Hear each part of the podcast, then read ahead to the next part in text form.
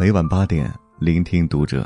大家好，我是杨子，欢迎收听读者。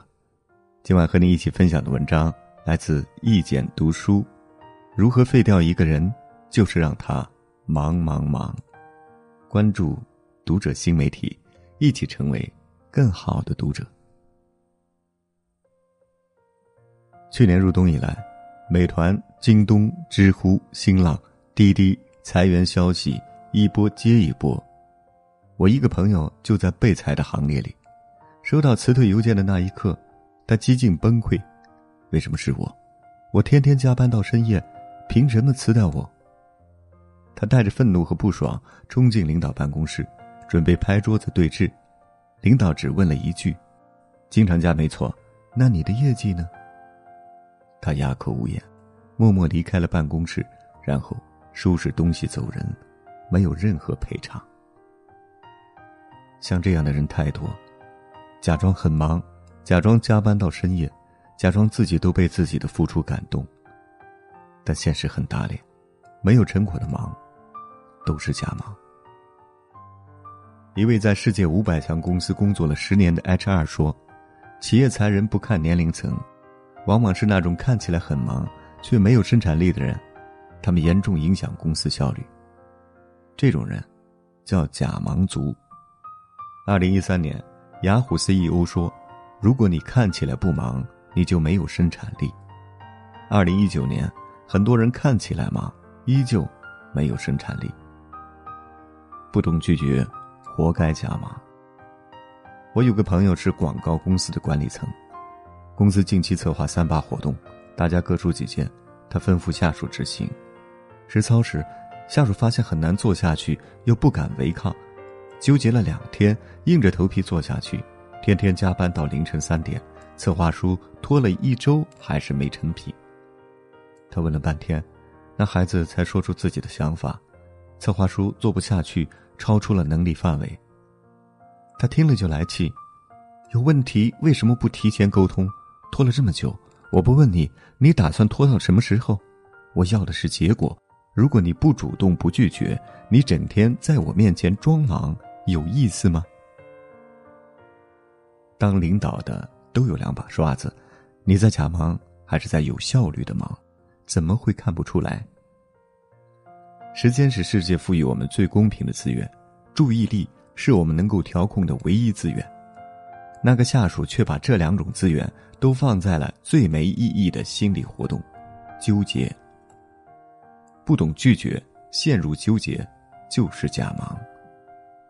台湾偶像剧有部叫。命中注定我爱你，女主陈心怡长相普通，名字大众，同事们看她好欺负，就把干不完的事儿都写在便利贴上，往她额头贴。出了问题，老板理所当然找她。女主是个傻白甜人设，哪里懂拒绝？每天都很忙，加班到深夜，把瞎忙当充实，有什么用呢？老板从来没看到过他的存在价值，充其量。是个干杂物的小喽啰。这部剧带火了一个词“便利贴女孩”。便利贴被撕下来的下一步，就是被抛弃，没有持续的价值，因为它是方便别人而存在的。便利贴女孩，就是为别人忙活，把自己最宝贵的资源耗在别人身上了。他们是假好人，心理学上称作讨好型人格。假好人的假忙最扎心，他在无限浪费自己的时间。不懂凡事提前，只会习惯提前。丽丽要完成月度财务分析报告，明天下午四点就得交。回到公司，十点坐下写报告，突然想起有个微信没回，拿起手机点开了微信，对方正好在线，秒回，他就到了二十分钟。微信旁边的 app 是微博，他就顺便点开。看看热搜，今天微博特热闹，某个明星又出轨了。刷下主角的微博，看播评论，吃播瓜，瓜吃够了，自然有谈资，立刻发到微信群才是正道。办公室果然聊起了八卦，聊久了哪有心思写？马上就到午饭时间了，下午再写吧，再刷刷别的。早上两小时就过去了，午饭吃完了，刷会儿剧。困了当然得小睡，才有精神写报告。下午打开电脑看会儿新闻，三点开始写，写了没两句话，手又拿起了手机。下午茶时间，点杯咖啡，来个奶茶吧。五点多，人的精力最不好了，效率很低，写到七点多，也没写到两页。回到家后，挤地铁挤得累，压根儿不想打开电脑。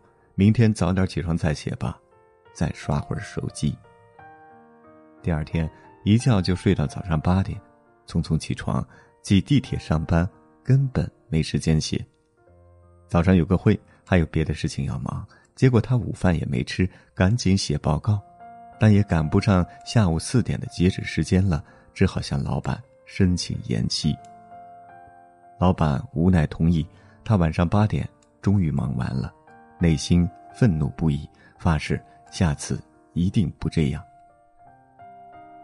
丽丽，不是别人，是你我拖延的缩影。人遵循最小阻力原则，都喜欢做那些小阻力的事情。刷微信就很容易，但写报告很费脑，往往不愿意马上行动，就造成了拖延。有个 TED 演讲听得我热泪盈眶。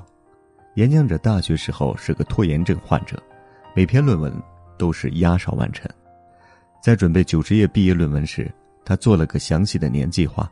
结果年计划变成了半年计划，再变成了月计划、周计划，最后突然发现，离交论文只有三天了。别无他法，他只能在剩下的七十二小时里，连续通宵两个晚上完成论文，在截止交稿的最后一刻完成了任务。在那七十二小时里，他忙着赶论文；而在七十二小时前，他估计也很忙，忙着各种各样的心理活动，忙着玩。忙着干些有的没的。演讲者非常幽默，说后来找了个非拖延的人，与自己一起进了核磁共振室做脑部扫描，发现两人脑子不一样，两个脑子里都有一个理性决策者的角色，但拖延症患者的脑子里多了只及时行乐的猴子。理性决策者说：“我们要开始写报告了。”猴子就会告诉你：“来，先打开抖音，不着急。”可以刷个微博，看今天哪个明星出丑闻。这只猴子活在当下，没有过去的记忆和未来的概念，它只关注两件事：简单和开心。他告诉你，理性决策者说的都对，但及时行乐更舒服。一只狗可以只关注简单和开心，回到过去当个原始人，也可以只顾着及时行乐。但你活在一个飞速发展的现代文明时代。如果你总是让这只猴子掌控人生方向盘，你人生大块的时间就会耗费在及时行乐，剩下的时间匆忙完成任务，却毫无成长。假忙族最可怕的是，你过着一种又累又低效率的人生。为什么越来越多的人假忙？不可否定，环境所趋，分神的事情多，百分之九十的人都需要处理繁琐事务，科技发展的快。刷抖音、刷表情包、朋友圈求赞，时间空洞也越来越多，但也没必要哀叹从前慢现在乱。时代和河流往前奔涌，叹也回不到过去。能在时代中冲出来的人，都懂控制。你想挣扎出来，就要学会自控。第一，终结拖延症，撕掉拖延症标签。说自己有拖延症的人，很多时候。是为自己的错误找说法，随意评价自己对解决问题毫无益处，请先撕掉标签。每天只做六件事，拿张白纸，每天写下你要做的六件重要的事，人生已经非常高效了。第二，深度工作。人们在谈五 G、人工智能、大数据、云端时，其实谈的是新经济。深度工作一书中提出，新经济中三类人最贵。一是能和机器说话的人，技术人员；二是行业明星，也就是有 IP 个人品牌的人；三是资本家，有钱投资高新技术。贵就贵在这一类人能在新经济中创造巨大的价值。能创造价值的工作叫做深度工作，对认知要求极高，不易复制。相反，那些容易复制又不能创造价值的工作，叫做肤浅工作。分享两个有趣的策略，大手笔。J.K. 罗琳成名之后太多失误，一直没法完成《哈利波特》系列最后一部《死亡圣器》。后来他花钱到五星级酒店写，一晚上好几千块呢。他只能进行专注写作。拥抱无聊，现代人专注力特别差，因为没有无聊的时光。别整天碎片学习，无聊的时候你拥抱它好了，你的脑子也需要休息。深度工作是碎片化时代的良药，你完全可以刻意练习，促进髓磷脂分泌，提升专注力。第三，高能量姿势。哈佛商学院教授、社会心理学家艾米·卡迪曾提出，用肢体语言塑造自己。情绪不好时，做下伸展动作；平时尝试练习瑜伽，练习呼吸，身体改变心理。要做到这些事儿挺难的。一是因为这是个反熵增的过程，任人宰割、无限拖延、精力分散、情绪随流，这些在物理上都叫做熵增。假忙就是熵增，但生命特征是个反熵增的过程，没有疼和难，也没有人。你想变得有效率，就是要懂控制。二是因为，活得真实本来就需要勇气，如果你能自控，这一年。会有别番成长。要是你继续假忙，该错过的，你都会错过；不该错过的，你也会错过。好了，今晚的分享就到这里，感谢收听本期读者，关注读者新媒体，一起成为更好的读者。我是杨子，晚安。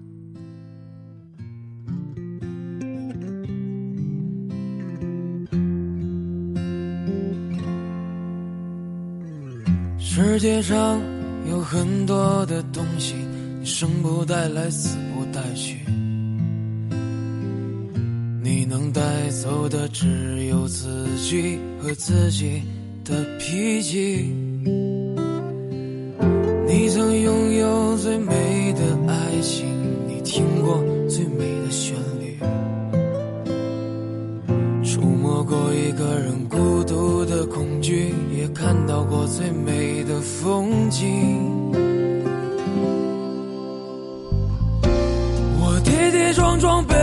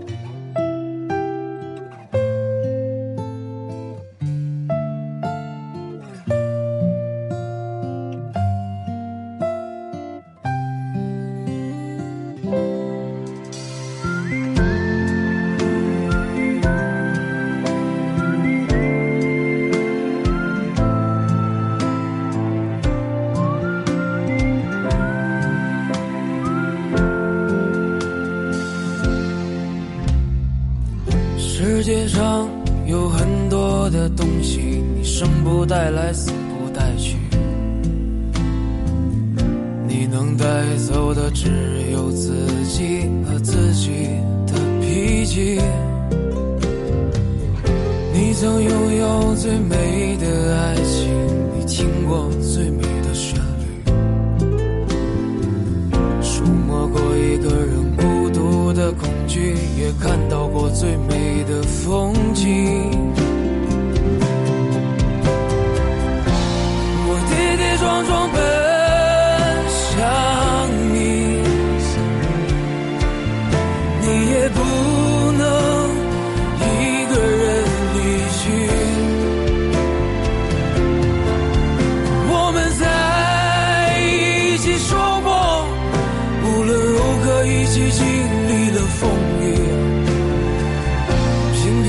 的